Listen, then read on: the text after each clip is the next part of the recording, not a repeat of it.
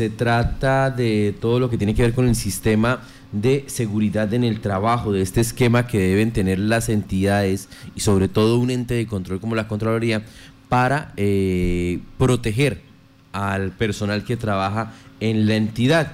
En este caso, se trató de una situación en la que una de sus funcionarias se acercó a instaurar una queja y al momento de tratar de instaurar la queja se dio cuenta que no estaba habilitado todo este esquema de seguridad social en el trabajo, este sistema que debe proteger a los trabajadores y por esta razón se presenta la queja ante la ante el Ministerio del Trabajo porque este, este sistema debe actualizarse anualmente. Para la fecha de los hechos, más o menos inicios del 2007, eh, la persona, esta funcionaria se acerca y no está activado todo este sistema, todo este esquema de protección para los funcionarios. Psicosocial.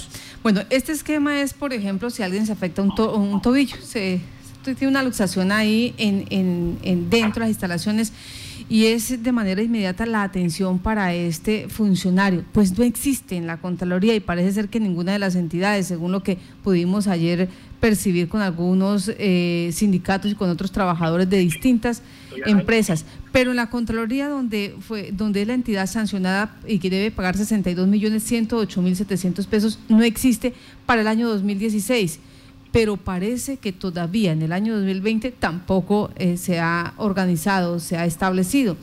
Por eso nos dimos a la tarea de preguntarle a un abogado especialista por qué es tan importante y qué implica que ahora la Contraloría tenga que pagar estos recursos. Pues tenemos con nosotros al doctor Oscar Zampayo. Doctor Oscar Zampayo, muy buenos días.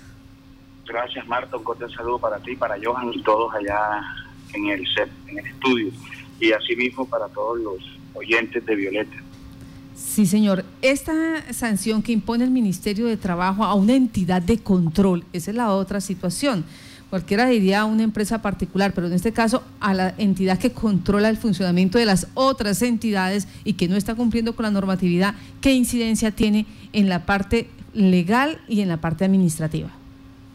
Bueno, en la parte legal básicamente están ya en este momento porque es un fallo de segunda instancia y en este fallo el ministerio ya fue claro y enfatizó en la sanción que les impuso y obviamente la Contraloría en el tema judicial pues podrá presentar una demanda de nulidad y restablecimiento del derecho contra ese acto, situación que no va a entorpecer el desarrollo administrativo del ministerio o de, en este caso, el Ministerio del Trabajo en la territorial eh, Casanare para que inicie las acciones de cobro coactivo, es decir, para cobrar coercitivamente, es decir, en términos coloquiales, embargar las cuentas si es del caso, en el evento en que la Contraloría no eh, surta el pago de esta sanción.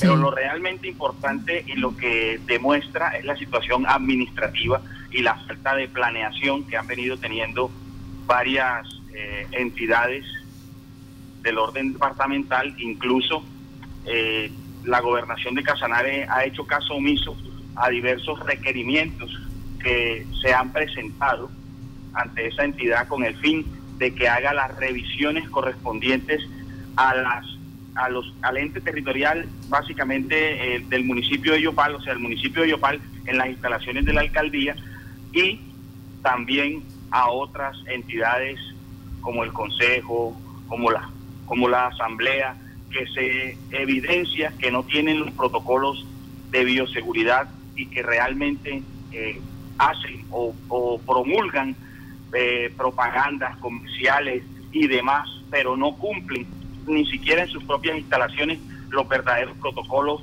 ni el distanciamiento social que eh, se necesita en este momento en cada una de las de, las de las sedes de las entidades que están acá en el, en el, en el municipio situación que pues que preocupa porque hemos visto en los últimos días 100 casos en un día 50 en otros no el promedio está alto y realmente las muertes pues han venido avanzando a lo largo de, del pico de la pandemia.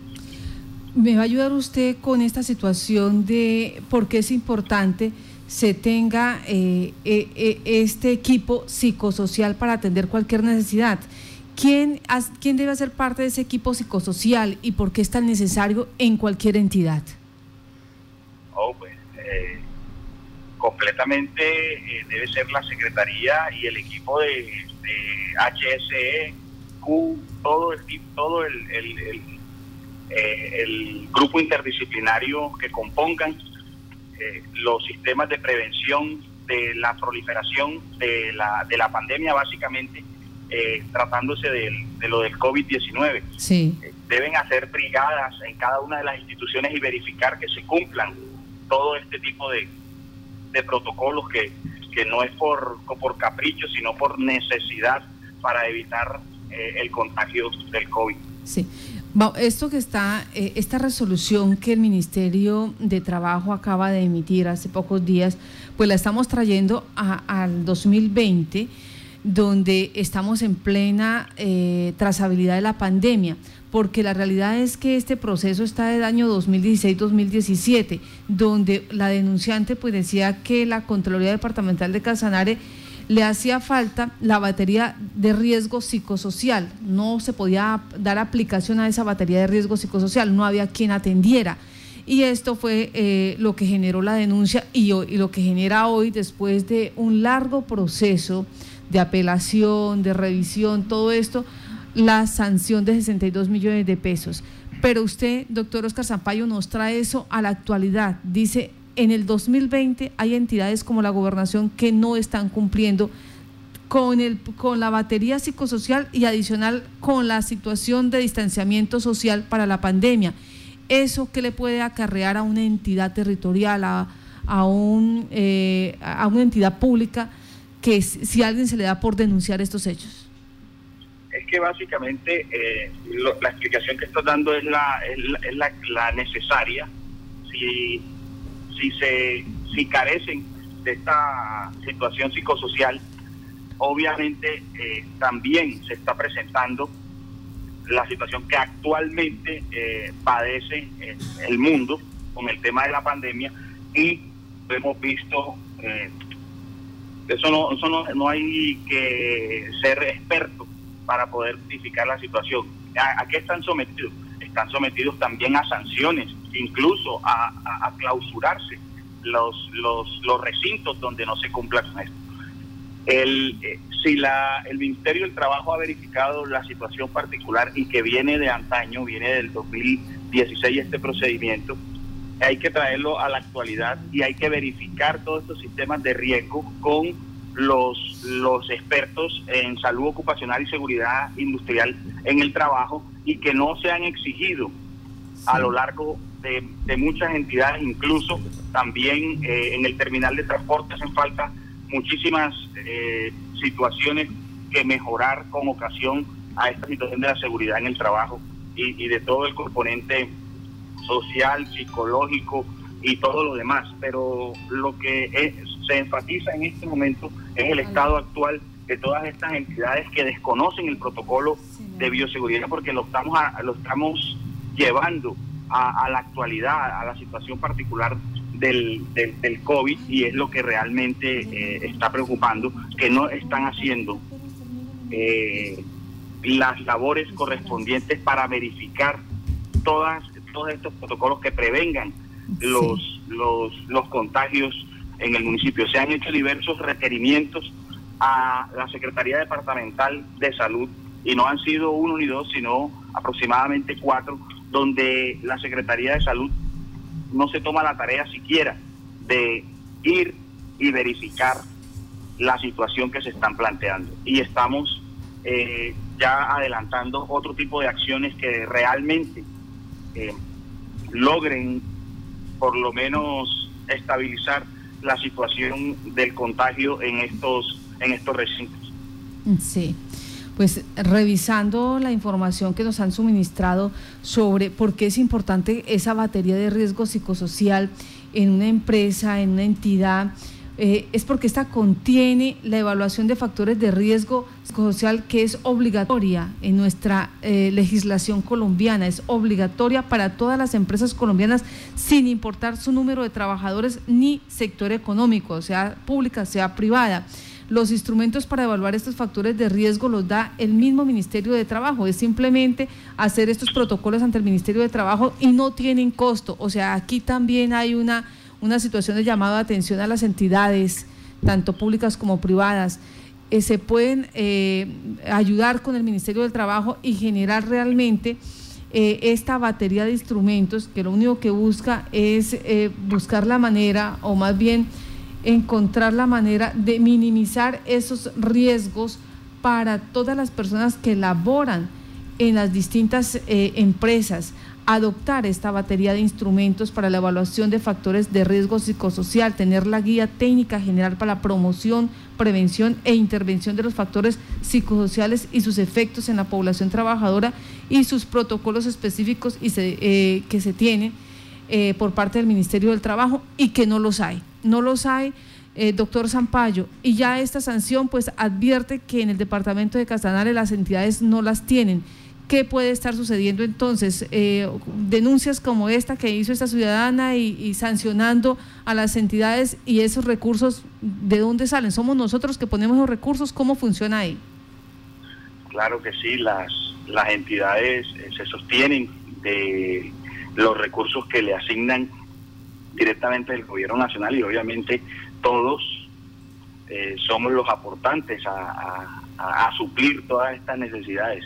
Eh, considero yo que la misma entidad deberá repetir, o sea, deberá recobrar, por decirlo así, al director de su momento, al contralor de su momento. Para el caso específico, hablándose de la entidad sancionada en este momento, tendrán que eh, repetir contra él por omitir tener inicialmente, para el caso de, la batería psicosocial, cumplir con el personal que establece la legislación con ocasión a la prevención de la situación particular de la sanción.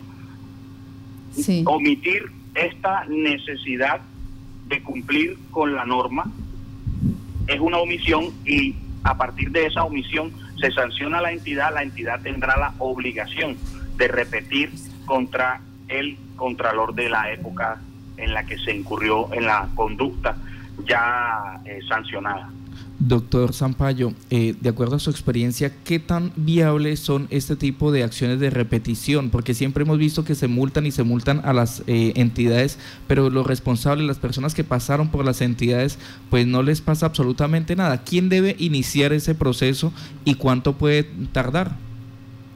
Sí se, sí se hacen, pero resulta que si usted verifica, eh, eh, me, estás hablando de la experiencia y, yo te voy a y yo voy a explicar sobre la experiencia. La experiencia es que la entidad repite contra el ordenador de su momento, pero el ordenador tiene eh, en su renta y bienes cero y cero y no tiene absolutamente nada, pues queda como un título ejecutivo para enmarcar esa repetición.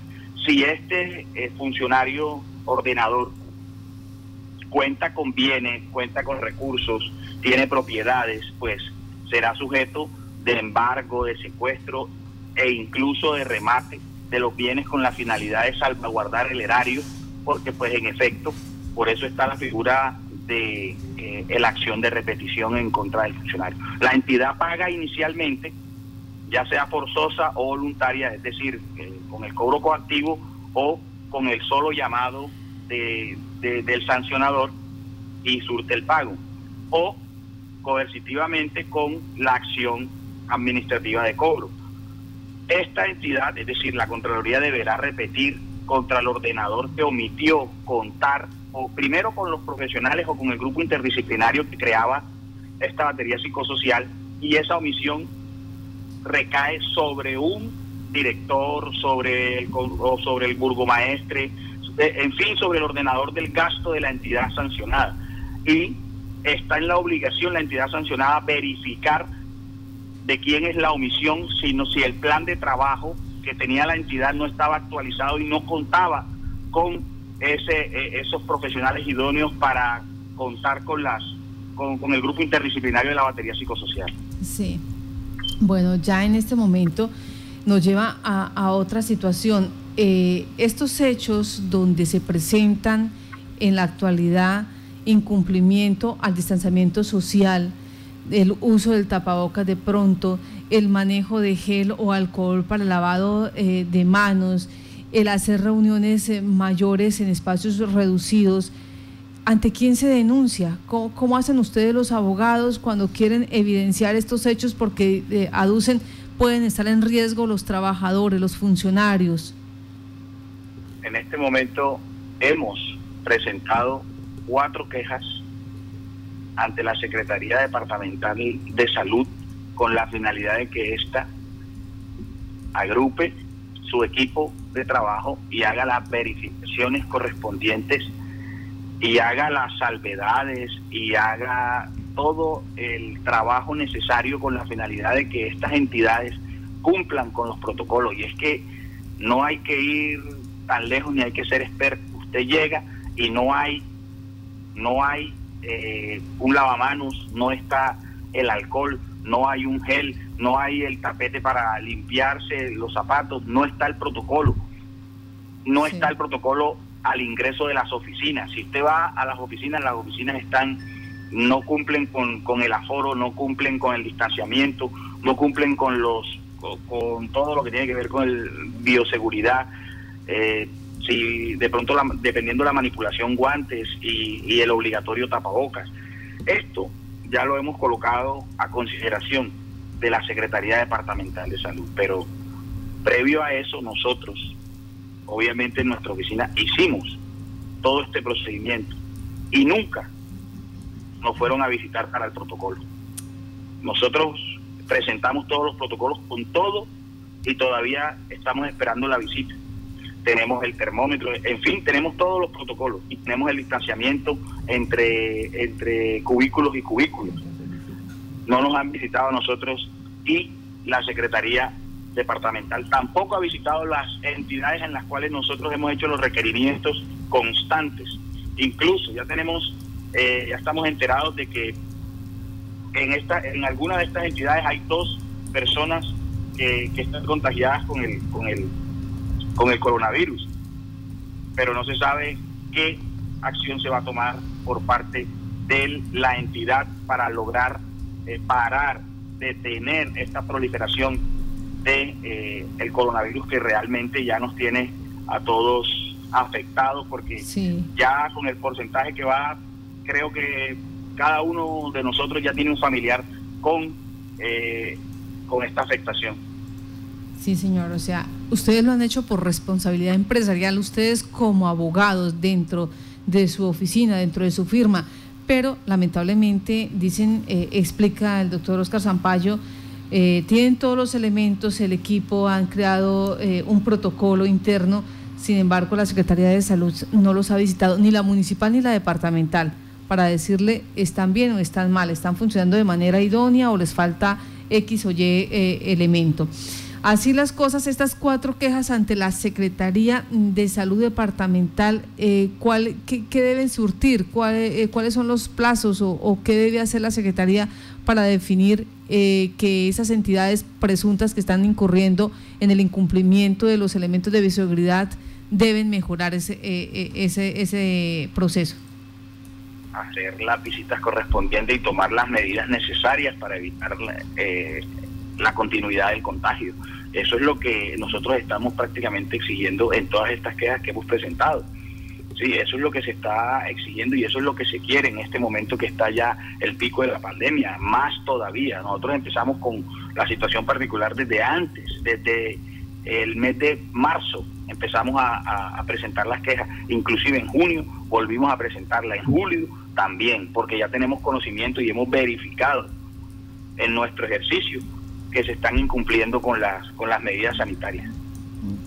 Abogado, en ese caso de las quejas reiterativas, ¿qué puede hacer un, un, funcionario del común? Porque si lo están haciendo ustedes, que son un despacho de abogados, y ustedes ya han presentado una, dos, tres, cuatro quejas y nada que les presta atención, ¿qué sigue ahí? ¿Qué herramienta legal hay para buscar la protección de los derechos y salvaguardar la salud de toda la planta? Porque estamos viendo un virus que es de muy fácil contagio. Johan, es que el trabajo, es que eh, el trabajo se contagian por la necesidad del trabajo, obviamente, y es lógico, ¿sí? Y les están exigiendo, y si son contratistas, no les han firmado el contrato, tienen que ir allá constantemente a verificar si ya salió su contrato, exponiéndose y exponiendo a otros, inclusive sabiendo que está en curso una prueba que aún no le han dado el resultado, la gente, los contratistas, todos están acudiendo a estas entidades con la finalidad de evolucionar o, de buscar que sean recontratados las personas. Eh, ¿Qué deben hacer? Pues el problema es que si, y, eso, eso es conocido, si usted se queja, no sirve y se queda sin trabajo. Entonces, yo creo que nosotros como abogados tenemos también que hacer un servicio social, por decirlo así, y acudir a las entidades como bien lo estamos haciendo con la finalidad de proteger inclusive a esos trabajadores que no conocemos, porque no conocemos ni nadie nos está diciendo hagan esto o hagan lo otro, sino que lo estamos haciendo eh, porque nos nace esa situación y por prevención obviamente, porque todos tenemos familias que trabajan en la alcaldía, todos tenemos familias que trabajan en la gobernación, tenemos familias que trabajan en los diversos, en las diversas entidades a nivel eh, departamental y municipal, y nos vamos a ver afectados directamente. Entonces, la preocupación es esa. Los empleados no creo que hagan siquiera una manifestación o presenten un escrito eh, en contra de, de, esa vulneración que se está haciendo y, y de ese riesgo en que se están exponiendo. Sí, porque sabemos que hay varias entidades y varias oficinas que están eh, incluso ya con personas eh, determinadas con COVID y no han cerrado para desinfectar las oficinas, o sea, se está pasando por el fajo todos esos todos esos planteamientos y esos requerimientos a nivel nacional que han venido dando a, eh, a través de los decretos. Entonces, ¿qué estamos tratando de hacer? Requiriendo y teniendo las pruebas de que lo que nosotros estamos solicitando sí se ha llegado a la entidad sin embargo, han hecho caso omiso y ahorita ya estamos eh, adelantando una acción constitucional con la finalidad de precaver cualquier eh, tipo de proliferación de este contagio o, de aguantar mejor esta proliferación del contagio, porque realmente todo está en nosotros y sabemos que si no trabajamos no comemos, pero debemos tener las precauciones eh, necesarias para poder protegernos de, la, de esto. Sí, señor. Bueno, lo que fue una explicación de por qué fue la sanción contra la Contraloría Departamental desde el año 2016, 17, 18, que no ha cumplido con la batería de riesgo psicosocial, a la fecha nos llevó paralelo a la situación que estamos viviendo en este momento de pandemia, que si no se está haciendo eso que es mínimo, ya está eh, digamos que mm, regulado por el Ministerio del Trabajo, ellos mismos ayudan a hacer estas, a conformar estas baterías de riesgo psicosocial en cada una de las entidades, sean públicas o sean privadas. ¿Qué está pasando entonces en este momento con la, con la situación de bioseguridad? Es el interrogante que nos queda a esta hora, malas denuncias que ha interpuesto ya el doctor Oscar Zampayo. Abogado Oscar Zampayo, le agradecemos a usted por dedicar estos minutos y contar lo que está pasando en este momento con la salud de los ah. casanareños. A usted, Marta, gracias. Y a todos.